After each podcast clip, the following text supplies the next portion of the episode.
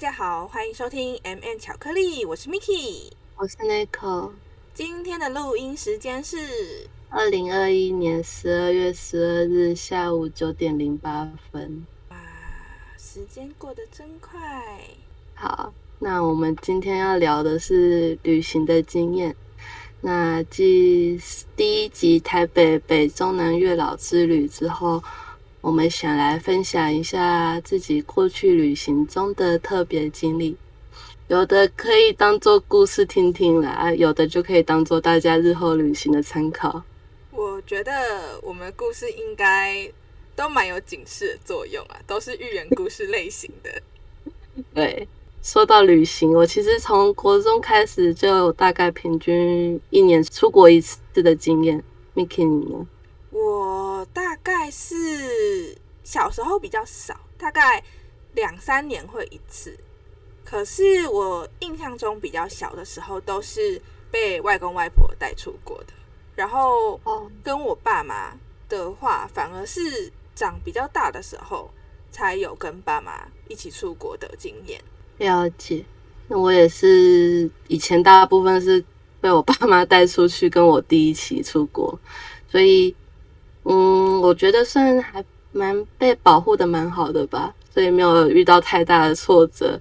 可是大学之后跟朋友出去旅行，就发现旅行其实没有想象中的简单，真的很多小地方其实要注意，不然真的很容易就是大爆潮哎。对啊。那今天的故事，我们就从台湾一路开始往外走了。好，Miki，你在台湾有什么旅行体验吗？我其实蛮常在台湾旅行的，而且就是开始工作之后啊，会给自己定一个目标，就是希望至少一个月可以外县市旅游一次。虽然说听起来是很小的事情啦，但是算是可以给工作当中有一点激励的心情，就是。会去期待这件事。那像我最近啊，就刚好有去台中玩，当时去住在台中的住宿地点，就刚好是一中街的楼上，就真的是很正楼上，看窗户看下去就可以看到一中街的那种房间。那个房间我自己觉得会比较奇怪，它不像是饭店，它比较像是学生的分租小套房，就是会有一个大门走进去。然后再分成好几个小隔间，那每个小隔间都会有有一个小小的密码锁这样子。那其实那个房间本身也没有什么奇怪的地方啦，就是小小了一点，但是基本上环境都是蛮干净卫生的。因为我自己其实平常睡觉也是都睡得很好，然后也没有什么认床的问题。但是当天就发生蛮奇怪的事情，就是我睡到半夜的时候，就觉得我朋友就睡同一张床的朋友。从床上一直上下这样子，然后可能走来走去，或是收包包之类的。但是因为我当下的状态是闭着眼睛，然后有一点还是很想睡觉的感觉，所以其实就只感觉到他一直在动来动去，但也没有很去探究他到底在干嘛。然后就太想睡了，然后就继续睡。隔天早上起床的时候，我对这件事情其实还是蛮有印象的。亏我朋友说，哎，我平常就睡觉都没感觉。然后你昨天到底在干嘛？一直动来动去，还把我吵醒这样子。然后我朋友就直接黑人问号，他就想说，嗯，没有啊，我昨天是有去厕所，但是就是去一次而已。然后你说的一直动来动去。然后我们住同个房间的另外一个朋友也是说，哦，我就是睡得很熟这样子，完全没有动。然后我当时就直接傻眼，想说，那昨天我觉得那个一直动来动去的人到底是谁这样子？然后就有一点起鸡皮疙瘩。但是因为后来话题就换了。然后也没有很探究这件事情。隔天呢，我们就直接从台中转战台南出去玩。当天晚上在台南的民宿，我这个当时一起同房的第二个朋友，他其实本人有一点点灵异体质，就是在某一些特殊的时刻可以听到或者是感应到灵界的朋友。我觉得这个朋友真的是我本人的灵界的那个试纸，就是可以感受到这个环境到底是干不干净这样子。所以我还蛮相信他说的话。他在台南的当天晚上就突然开启话题，在睡觉之前哦，超级妖兽的，他就说：“哎，你昨天在那个台中说的那个晚上有点吵事情啊，我跟你讲另外一个小道消息，这样子。”他就说我在洗澡的时候啊，边洗的时候就有一个男生的声音在我的耳朵旁边说“嗨”，然后我这瞬间是大爆尖叫，然后我想说也太可怕了吧！到底是谁在半夜，然后要睡之前，然后分享这种恐怖故事？我真的是脊背发凉。虽然说当天晚上还是睡得很好，可是，在睡之前就整个很心神不宁，超可怕的。听起来蛮恐怖的。那你平常会看恐怖片或去鬼屋吗？你那么胆小的话，其实我是很爱看恐怖片的人，我就是典型的那种，就是爱看又爱怕。但是我本人其实是不太会去鬼屋。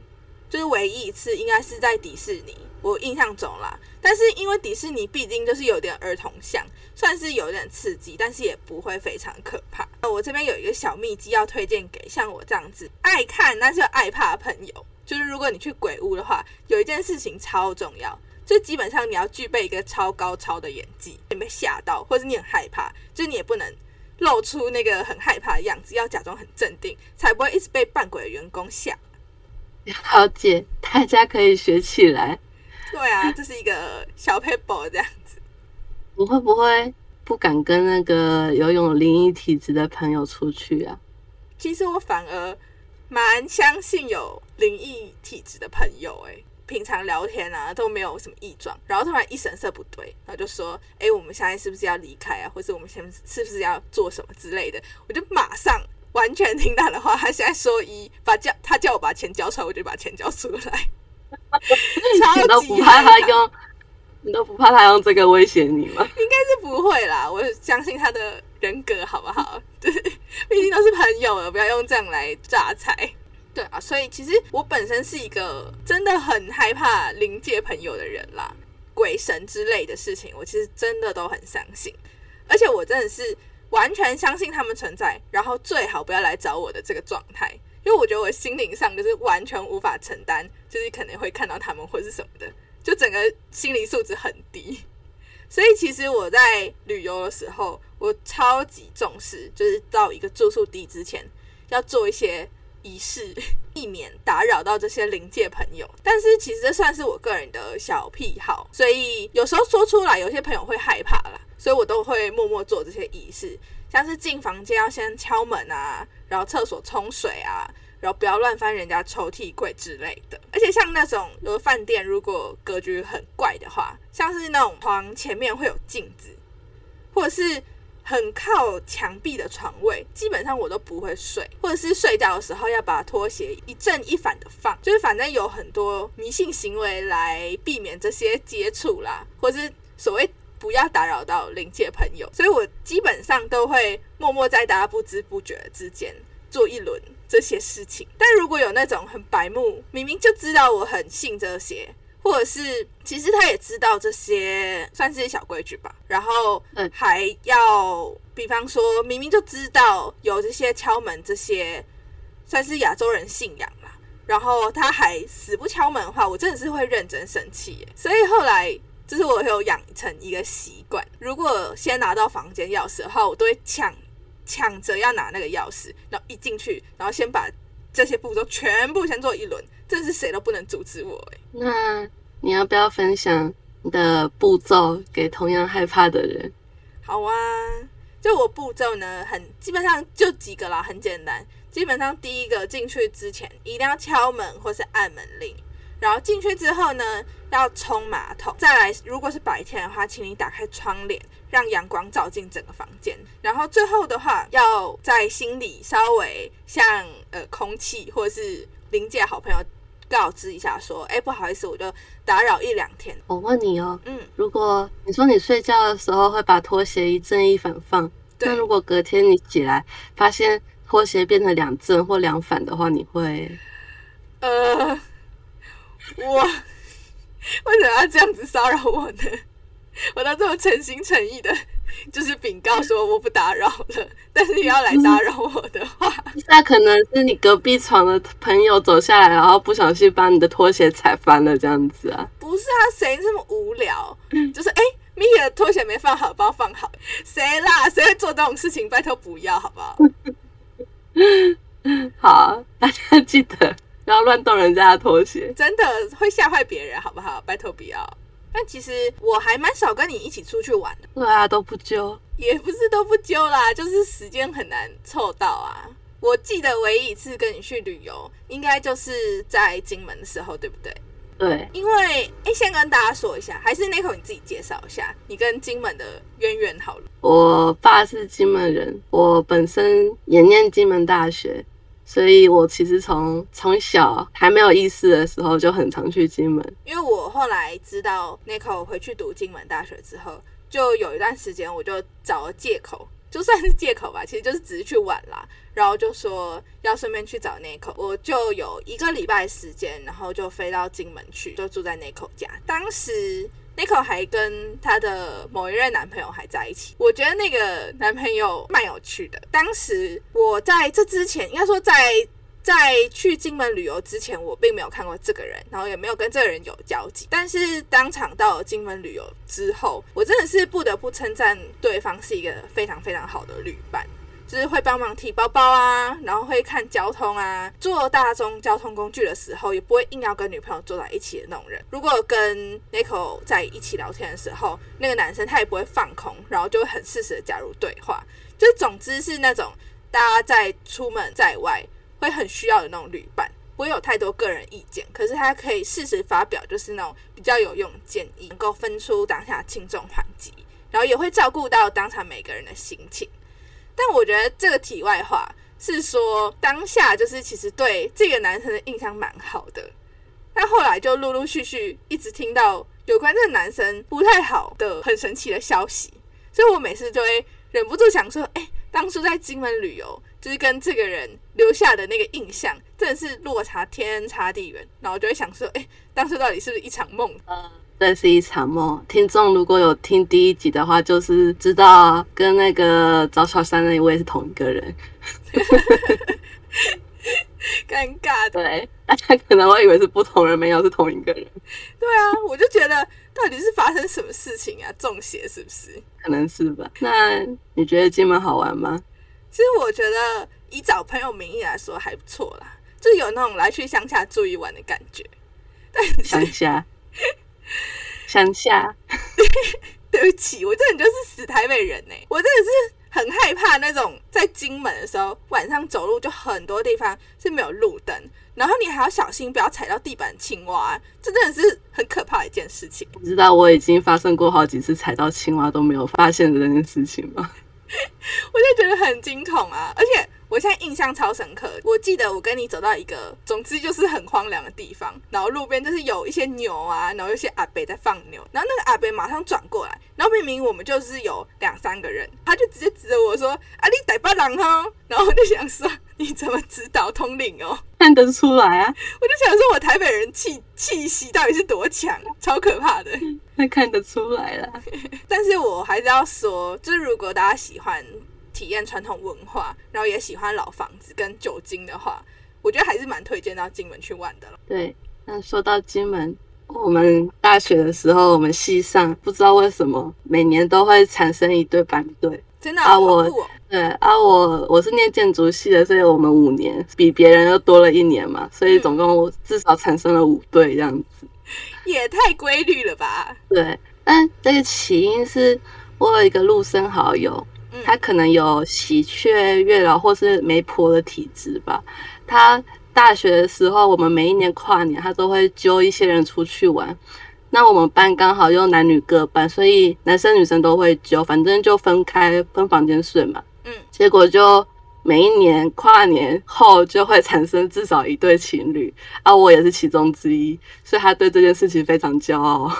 也太可爱了吧！那我他到毕业都还在讲，真假的？这件事其实很值得拿来说嘴耶。对啊，他说：“嗯，你们其实都要感谢我，没有我揪的话，你们就找不到另外一半了。”也是啦，其实某种程度上蛮有道理的。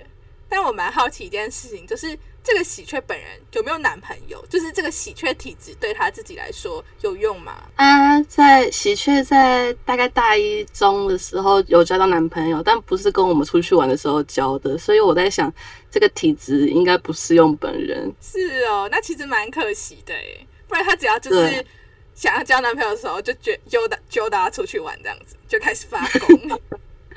可惜没办法。对呀、我们因为在金门的关系，所以后来大二大三就开始会去厦门玩。嗯，那我第一次去厦门玩的时候，才第一次体验到订房网是超级不能信任的，因为我们第一次去就找不到住宿的旅店，我们是已经到了那个地址，我们花了好长一段功夫才找到那个地址，嗯但就是没有店，连个建筑都没有，真假的，好可怕哦！订到鬼店呢。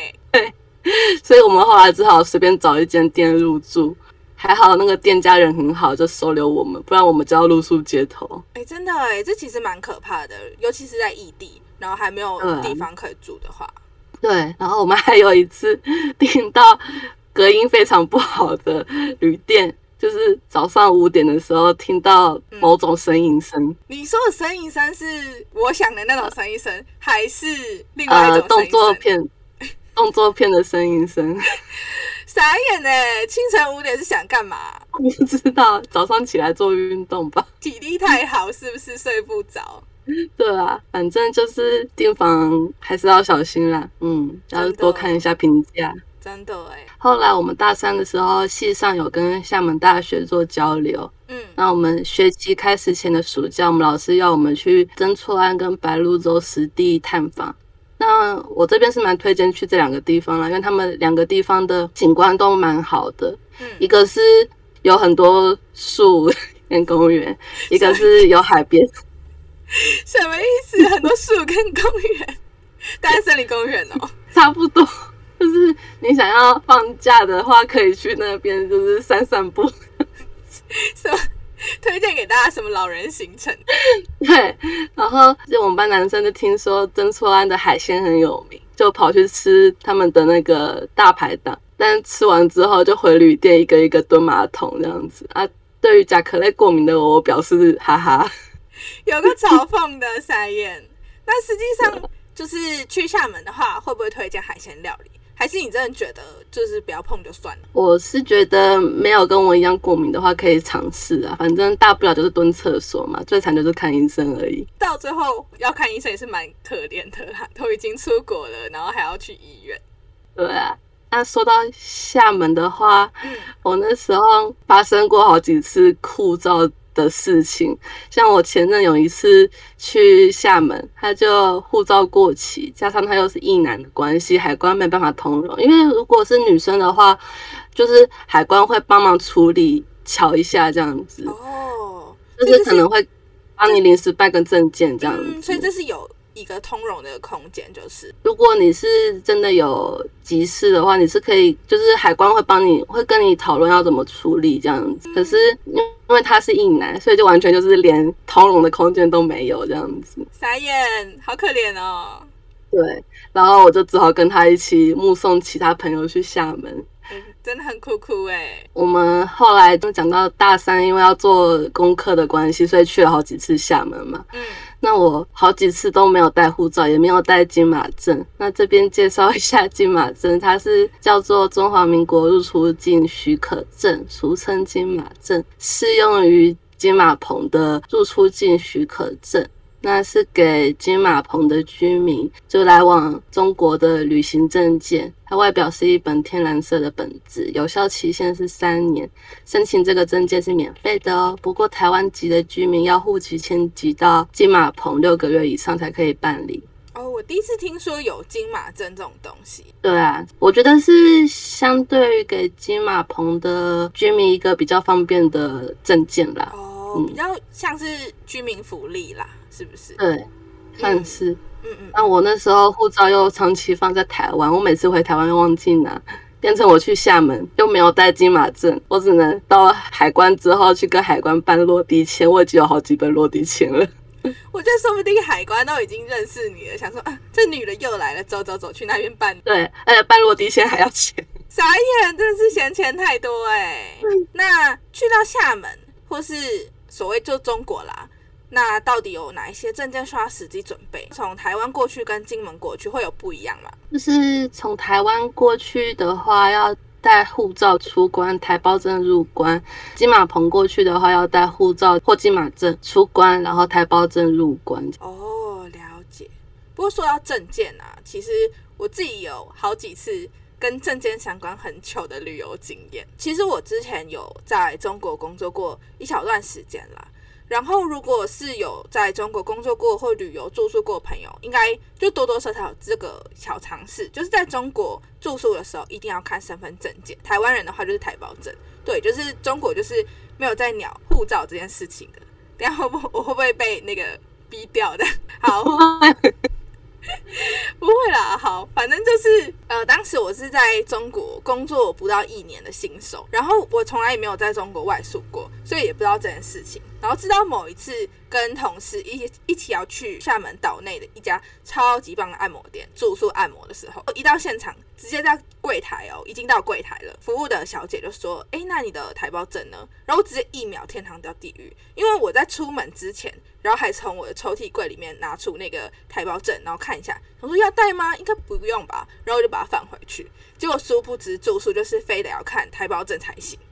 所以为了同事，我还是乖乖叫计程车回租屋处，然后拿我的证件再回现场。然后印象中这车费基本上就跟按摩需要费用差不多，就真的是非常贵。然后完全就是血的教训。所以以后去哪里，我真的是台胞证都不离身呢。说到计程车这件事情，嗯，我也想到厦门的计程车真的很贵，真的，就是是我那一次去曾厝安呢，然后我前任跟金门同一位那位前任，嗯，好，反正我只有那一任，我们就俗称前任都同一位这样子，好好好好，他就那时候不知道在搞什么鬼，他的手机居然忘在人家旅店，曾厝安在厦门岛南部，嗯，那我们那时候已经到北部了。要要准备搭船了，他才想到说忘记手机，然后手机在整错安，我们就只好打计程车回到整错安。那个那个交通费真的是有够高的。对啊，一定超贵的吧？对啊，真的是发生这种算衰事嘛，就还蛮莫名其妙的。但说到莫名其妙呢，我真的是发生过很多莫名其妙的事情。我真也不知道为什么我的人生会发生这么多莫名其妙的事情。刚刚有讲到说我在中国养成那个台胞证不离身的习惯嘛？那其实我是在去年吧，去年还前台湾刚新冠肺炎爆发的时候，然后我就在农历年前就回到台湾了。回来台湾之后，其实我真的是很懒得整理我的钱包啦，基本上就是。就维持当初从中国带回来的那个样。这边跟大家补充一个背景小故事，因为我从小就很容易弄丢悠游卡跟钱包，真的是弄丢到我爸妈很傻眼的那个程度。然后就说：“那证件你不要放在身上好了，如果你真的再弄丢的话，非常非常麻烦，你要重办啊，就是跑那些流程什么的，真的都很麻烦。所以我的身份证件基本上一律都是放在家里的。”但是因为综合前面那个厦门发生的血泪事件，然后回到台湾之后，我的钱包里面就只剩下台胞证跟一些银行卡之类的，反正就长得差不多，就是我也没有特别取出来。那前阵子台湾疫情不是很严重嘛？对。然后就是那时候到哪里都要实名制啊，要看证件，就会出现一个情况，就是我身上就只有台胞证。然后我就很羞耻的跟工作人员说：“呃，那个不好意思，台胞证可以吗？我真的只有台胞证这样子。”然后就 在现场装可怜，然后那工作人员基本上都会通融啦，但是就会露出一个我也不知道那是很鄙视还是很莫名的脸，这样看着我。是不是有一次是跟我出去？对，我记得应该是去花博吧。这样莫名其妙，就是那一口已经在前面，然后就过了，然后我就在后面卡很久，然后他就一脸莫名其妙，之后转过我就手上拿台胞证，直接傻眼，傻眼，就超丢脸呐。然后还有另外一个场景，就是会发生在超商，不是台湾那个超商取货不付款的时候，会会被店员要求要看证件。对，嗯，然后我这时候就是一样状况，就是我身上就只有台胞证。然后我就是也是要很丢脸的，把那个脸这个丢在地上，然后就问店员说：“哦，不好意思，我只有台胞证，可不可以？”就用同一招装可怜。尤其是后面有人在排队的时候，就真的会很想要撞墙，就很想杀死自己。然后想说，这人是匪谍还是怎样？到底为什么身上只有台胞证？所以那些店家会看台胞证吗？其实真的是只能说台湾最美风景是人呢，因为。大家真的是看到我拿台胞证出来之后，虽然说会傻眼，但可能就觉得啊，这女的已经太丢脸了，所以基本上也不会太为难我啦。只是说我离开之后，一定会被店员大嘲笑啊。对我也会笑你，好可怜哦。不不过说到证件，我也有发生过一样的事情，类似的事情。什么事？什么事？就是前几年跟我几个朋友一起去日本，嗯，因为我前面不是说我护照都放在台湾，都没有带在金门嘛，对，然后我就呃去日本的前一年，我就把护照带去金门了，嗯所以导致我去日本的那一年，我的护照在金门，但我人在台湾，然后我是搭飞机前一晚才发现啊，我的护照在金门呢。傻眼，莫名其妙，因为金门是桃园，是不是？开个车过去可以拿。然后我就只好临时半夜打电话给我在金门的朋友，请他帮我到我的房间去拿我的护照。我隔天一早搭飞机去金门跟他拿，然后同一天再搭飞机回来台北去日本这样子。哇塞，那你也是蛮勤劳的哎，愿意为了这趟日本行程做到这样。就是因为我们那时候订，我朋友他们订那个住宿是要看每一个人的证件，所以就是我一定要赶在那个他们到的时候到日本这样子。哦，这个也是哎，就是如果有拖到朋友行程的话，其实真的是蛮不好意思的。对啊，哦，然后我觉得最好笑的是，我们那一团嗯不是只有我一个人搞这个乌龙，该不会大家集体把护照放在金门吧？没有到集体啦，但是就是有另外一个同伴，他也是把护照放在金门，不过他比我好一点的是，他不是前一晚发现，他是前几天发现的。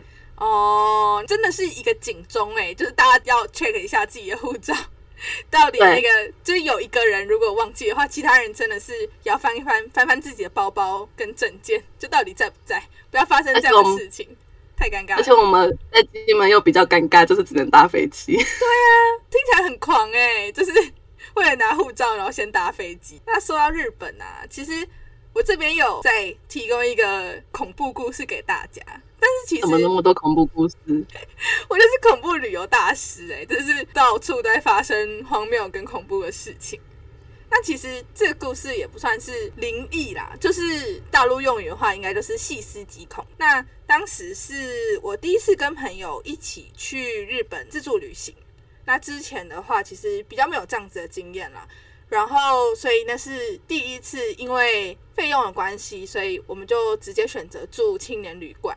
然后就想说，会自助旅行的人应该都是好人吧，就是蛮鸵鸟心态的。那其实也没什么经验，然后就是直接去入住那种男女混宿的房型。那那个格局大概像是房间门一打开，然后就是一条走道到底。那左右两侧都是木板墙，墙上就是一格一格挖空的床位。那大概有十格床位左右吧，其实有一点忘记了，但总之就是上下双排，然后从头这样一直等距离的分布到底。那其实第一眼看到的话，就会让人家联想到停尸间。我每次看到这种形态床位的时候，我都会想要停尸间。内扣你会吗？呃，还好，我是没看过停尸间啦。我我是也没看过停尸间，讲的很像我一直常常看到停尸间。好了，那总之就是因为当下其实很兴奋啊，然后也没有多想什么东西啦。而且其实虽然说我说它是停时间，但是因为我基本上因为我个人是一百七十公分，然后直接坐在里面的话都不会觉得很挤。小床位里面呢还会有一个间隔隔板，是可以把整个行李拖进去，然后再打开，整个都没有问题。所以其实空间算是蛮大的。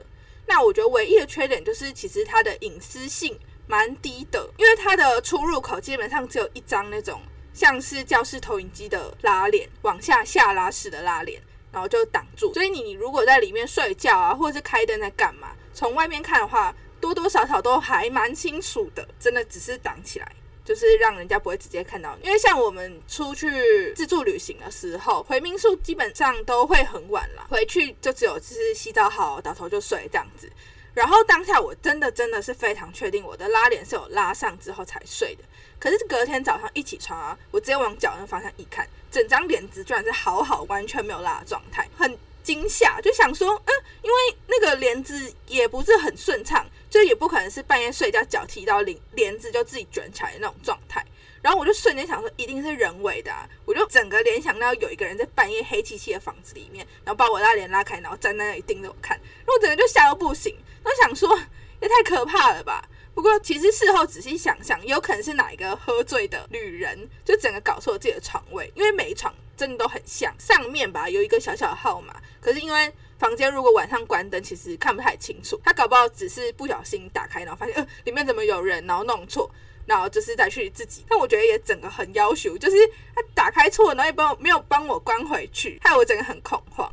可是因为当时就是已经是要退房，就我们住两天，然后是第二天发生这件事情，同行的人大部分也都是女生，所以就是财务跟人身都没有损失。我就想说不要造成大家的恐慌。就也没有跟大家说这件事情，之后就默默退房。诶，那这样还会推荐住胶囊类型的青年旅社吗？其实我觉得我还是会推荐呢，但真的是要做好自我的安全管理。然后听说现在也有胶囊旅馆，然后它是有自己一格是密码锁的，就是我不知道是不是每个类型都会这样，但总之就是现在的安全设备是越做越好。但是可能费用上的话，那一种类型就会比较高。那像我说的这种类型，可能费用还是会比较平易近人一点。但大家真的就是要互相注意，然后就是自己也要好好的保护自己的安全啦。了解，嗯。不过说到日本，我就想到我 碰过日本吵架的事情，就出外吵架。哎，延续上一上一则去日本的那个事情，嗯，那。我们那时候好不容易拿到护照去了日本旅行的人，总共六个人。嗯，那其中两个人是负责规划行程的，结果到了当地，他们就为了隔一天的行程吵架。因为两个人想要去的地方差太远，一个在东，一个在西。那他们吵了之后没有一个结果，我们整个人就问，我们其他人就问号啊，就是那接下来要听谁的也不知道。后来我们就剩下的人就决议说，那要跟跟 A 的跟 A，要跟 B 的跟 B，就拆成两小团这样子。那我自己个人结论是，两个人以上就一个人做行程规划就好，不要太多人一起去，不然就会发生很多问题。这样啊，这样真的蛮麻烦的那你觉得，如果朋友这样子拆伙拆成小团体的话，身为旁边这是无辜的分子，最重要的求生指南是什么呢？我是觉得就不要闹，不要再继续闹事，然后想办法让两个人和好。就毕竟旅行是一时的，朋友是一辈子的嘛。突然就是下了一个很鸡汤的结论，这样子。可是，可是你讲这个啊，就让我觉得有点羞愧，因为。就是前面有提到，我是跟朋友一起去自助旅行的嘛。当时其实组合还蛮神奇的，就是我是跟我一个非常非常好的高中同学一起去的，然后另外的成员还有这个高中同学的大学同学，以及这个大学同学的弟弟，所以这是一个蛮奇妙的组合啦。然后我跟这个高中朋友其实真的非常好，台湾几乎是没有吵过架状态，也知道对方的雷点大概是什么啦，所以也没想过说会有吵架吵那么严重一天。所以就只能说，我觉得国外旅游真的是情侣还有朋友之间很好试金石。那我要讲一下那个事发经过，就是当时我们是从那个大阪环球影城要回民宿的路上。那大家应该都知道，日本的地铁系统其实真的非常非常复杂，而且我们当时也是新手嘛，然后又非常累了，所以正常来说就一定会发生迷路事件。可是因为我们四个人当中，就是只有我会说简单的日文，其实整个路程上来说都是我在负责问路的。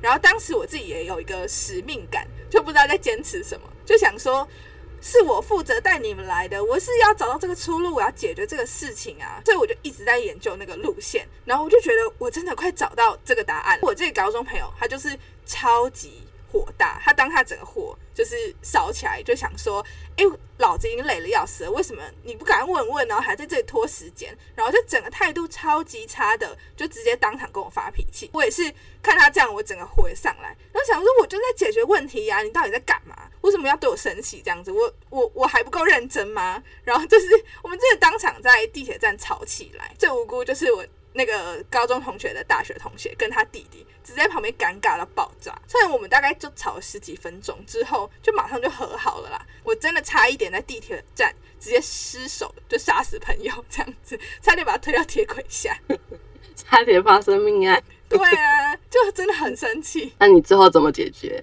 最后其实我还是很孬的去问路啦，就我自己也没有研究出来，然后只是还是问了那个。站长之类的人员这样子，然后他们就很好心的就说明到底该怎么回去，然后其实回去的路真的超简单的，然后我就不知道我到底，我真的不知道我到底为什么要研究这么久，可能突然鬼打墙吧，对，有可能。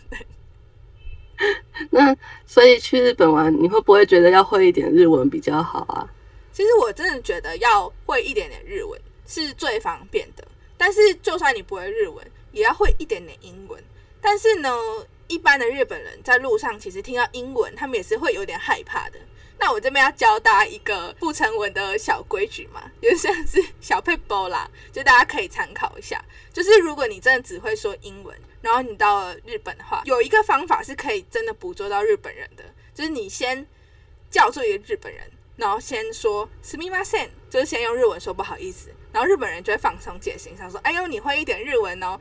这时候呢，你再开始说英文，直接利用日本人的礼貌之心，就让他们就算害怕英文也没办法，因为就是呃，因为他已经停下来了，所以他没有办法逃跑，就算他们很害怕。这是一个捕捉日本人的小方法。好，大家记得学起来。真的不知道大教大家这个是对的还是错的，没关系，反正我们应该在场没有日本人，就是应该也不会日本，也不会有日本人听我们节目啦。所以就是 大家就很受用哦，学起来哦。好，那就说到日本旅游啊，就是刚刚有说一个生气的小故事嘛。然后我现在想想，我发现我真的在日本很多生气的故事，很很容易在外地脾气差。还有一个蛮有印象生气的故事，就是我前阵子有带家里的长辈一起出去，然后就是一样是到日本自助旅行。那我真的觉得带长辈出游的话，妹妹嘎嘎点。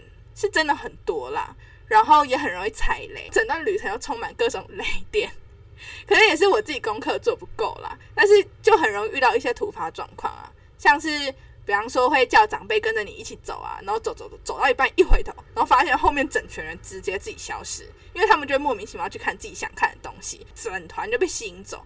重点是他们不会英文也不会日文，然后在这个前提之下，自己要去看东西呢也不叫我，就整个。我整个让我火着烧起来，脾气很差。然后我就觉得长辈很容易活在他们自己世界。那像像是一些帮他们安排好体验啊，或者是其他行程，也会很容易反反复复。就是一开始说好，然后到现场说不要，然后可能说不定等一下你说服一下，他又说好。总之就会反反复复改来改去，其实就蛮容易造成困扰。然后就是整个很容易让我大爆气啊。你下次带长辈出去玩有没有考虑跟团啊？听说很多人带家长出去玩都是跟团，但其实有这样听说啦。但我自己是蛮讨厌跟团的，因为很容易会有那种付费行程啊，就是把你关进某一间店，然后不买东西出不去那种行程，应该都时有所闻吧？对了。嗯，所以我还是觉得自己自助旅行真的会比较好，但是真的要提醒大家，事前一定要做非常非常多功课，然后还要考虑到长辈们的习惯啊，然后就是身体的那个劳累程度可能没有办法跟我们年轻人一样。总之就是有很多东西要事先规划、事先安排，要做的很详细的守则。然后也要跟长辈先说好，就是约法三章，这样子两边就是你自己啊，长辈啊，两边才会快快乐乐出游，平平安安回家。日本的部分我们暂时结束，我们来跟我去美国，那个飞机直接开起来到美国。那就要说到我国中的时候，因为管乐团的关系，我去美国大概十天左右，我们去了美国美东的纽约跟中部的辛辛那提。哦，是哦，你们是管乐团一起去这样子吗？那你们去那边做了什么？三天，其中一天是表演，那两天是试奏。当地会有一些新锐作曲家，他们事先给我们谱，那是那种大概一张两张的曲子，嗯，总共大概十首左右，然后让我们试奏给他们听。因为 那个时候，我国中的时候还没有像现在那么好，有呃可以。编辑音乐的软体，所以他们比较多会请人直接现场表演给他们听。是不是讲出什么时代的眼泪？对，直接步入年底。我刚才想说，就是讲出什么没有 app 啊，没有网页啊这种东西，就觉得天哪，我要哭了。我们那时候是国中生，大概国二的话，大概十几岁嘛。嗯嗯。那我们就是大部分都是第一次出国，结果就有人不知道自己会晕机，完全不知道自己有有晕机体质，因为好像会晕车的人不一定会晕机，会晕机的人不一定会晕车这样子。对，哎，我这个真的是要讲哎，因为像我其实呃前阵子在中国工作的时候，就真的很常搭飞机。但是其实像开车的话，我是没有办法坐车然后看手机的人，就会晕车。但是我从来没有晕机过。对，就是这两件事情不是完全等号这样子。那我们那时候就很好笑，也不能说很好笑，对于当事人是不好笑的事情。就是我们刚好有大概三四个男生，嗯，那平常都是很爱运动啊，觉得他们应该身体很好。结果他们一到飞机，因为长途飞机，我们那时候坐了十几个小时的飞机，哦，真的很他们对，然后他们就中间有碰到乱流，他们就晕机，一个一个跑去吐。傻眼，好可怜哦！而且吐了不止一次。那个我们的同行的家长就帮他们跟旅客抢位置，抢到一排位置是在厕所旁边的位置。哦，其实家长们也是蛮贴心的啦，就至少吐比较方便这样子。但是就很好笑，你就会看到他们就是轮流一个一个起来去吐这样子。真的是别人的痛苦建立在我们的快乐之上，是这样讲吗？应该是说我们的。快乐建立在他们的痛苦上。对对对，对。然后我们后来到了饭店之后，通常是呃男生一间，女生一间嘛。然后大概是四个人一间。结果我第一次，我到现在还是没有体验过那那样子的状况。就是那是唯一我目前唯一一次住到的饭店是饭房间跟房间之间有门。我们这边假设我们这边是 A 房间，A 房间这边有一扇门。B 房间那边也有一扇门，嗯，那我们两边 A 房间跟 B 房间要互通的话，要把 A 房间跟 B 房间的门都打开才能互通，这样子。哎，等一下，我好奇问一下。所以有两扇门是吗？因为我在台湾其实有住过类似这样的房间，但是 A 房间跟 B 房间门是同一个门，打开它就是中间是一个洞。那我好奇问一下，你的 A 房间门打开之后，跟 B 房间门打开之后，那中间是什么东西？异世界就是墙，呃，不是，就是墙，不是异世界，是不是？就是可能去 不是去一下，不会到别的，会到别的地方去，不是，不是，就就中间墙很厚。这样子吗？对，哦，看隔音然后，然后结果我们就发现这个事情很觉得很好玩嘛，然后我们两边的人就玩在一起啦。结果因为我们声音太吵，嗯，导致另外一边隔壁的是刚好家长们，他们就跑过来问我们说为什么那么晚了还没有在睡觉？结果一打开门就看到，哎，怎么隔壁房的男生在我们这房间这样子，就超级生气的。啊，干嘛要生气啊？又不是打开门然后看你们睡在一起呢，这真的会生气耶。但是只玩在一起，干嘛那么严谨？我们那时候是国二，然后之后要国三要准备，那时候是叫机测嘛。嗯嗯嗯，没有机测，现在叫什么会考？会考啊！时代的眼泪 又来了，好可怜，完全破了年龄哎，怎么办？今天在暴露我们两个的年龄。我们那时候还有二级、二次机车，对耶！天啊，时代眼泪。对，因为我们国二升国三，家长就是希望我们可以好好准备念书，不要搞一这些小情小爱。那他们会那么生气，是因为我们真的到了美国之后，第二天就诞生了一对情侣。等一下，也太快了吧！你们不是只去十天左右，然后直接诞生情侣，是怎么回事？就是他们可能在去之前就有一点暧昧，然后去了美国之后就气氛很好了，然后大家都是放松的状况，他们就在一起了这样子。然后结果因为那个家长他们就是一直全程十天就一直在念他们，一直在念他们，看到他们就要念。嗯，所以他们在回来台湾前一天就是在飞机上哭哭，就是呃，那我们家长反对，我们就分手吧这样子。傻眼，罗密欧跟朱丽叶嘛。所以，等下回台湾之前，要不要喝个毒药，这样假死？喝了可能会考不好吧？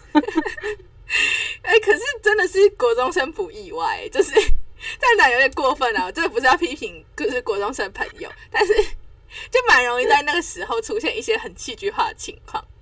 对，那我们在美国还有一些很特别的体验，就是我。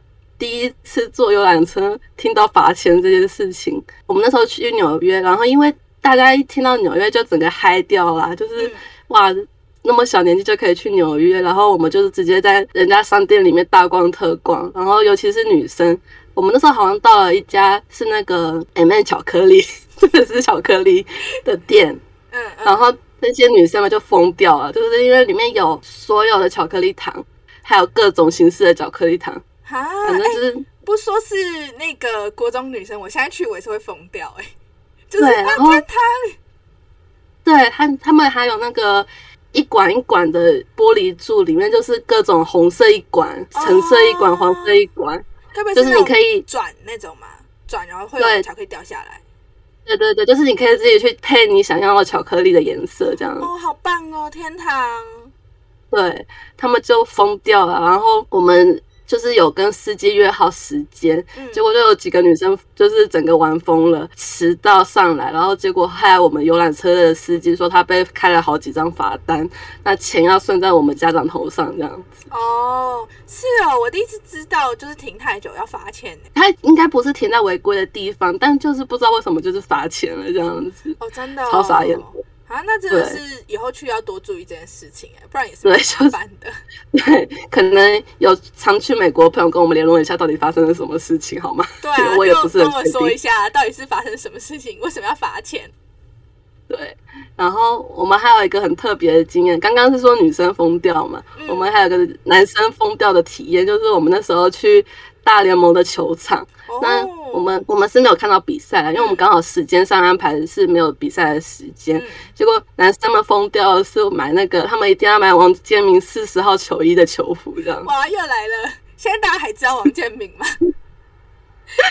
我对不起，就是打棒球朋友们，但是 应该就是王先生现在应该不是线上最红的华人球员吧？